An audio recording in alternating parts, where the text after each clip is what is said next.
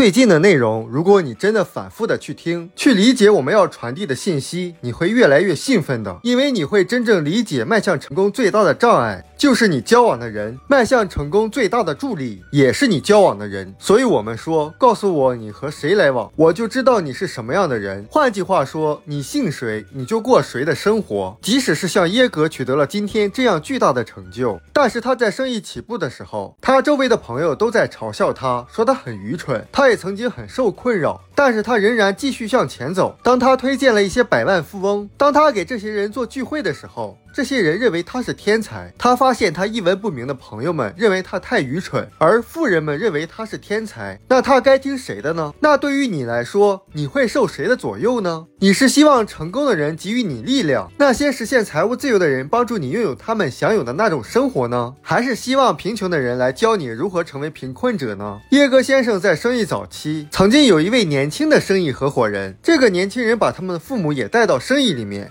有一次，叶哥先生去给他们家里做聚会。这个年轻人的父母非常成功，也非常富有。当他父母邀请的客人出现了以后，这个年轻人的父母先站起来说话。他说：“我们有一条规矩，我们邀请来参加聚会的朋友，他要么加入进来，要么就从我们交往的名单中消失。”那一刻，耶哥先生感到强烈的震撼。以前很多朋友听完生意计划以后会问他：“我的朋友们会怎么想？”但是你看那些真正的富人，他并不担心别人会怎么想。他开始理解了财富思维的力量，因为成功的人不会嘲笑伟大的想法。所以，如果你真正能够理解贫困思维是常态的话，你就不那么容易受到打击了。当然，还是。有很多人因为周围的人的打击退出了，他也许不知道，他是以一种善良的方式背叛了他的家人和孩子，这是他的选择。但是对于我来说，通向财务自由是唯一的路。当我一直向前走的时候，我就能找到一直向前走的人。所以，对于那些不管退出的还是坚持做下去的人，对我来说并没有什么不同。但是他们的生活会大大不同的。所有那些获得成功的人都明白，受人打击是常事。每个建立生意的人都会发现，你做的生意越大，你受的指责就会越多。但是成功者会继续向前走，而那些失败者会继续指责失败者。很有意思。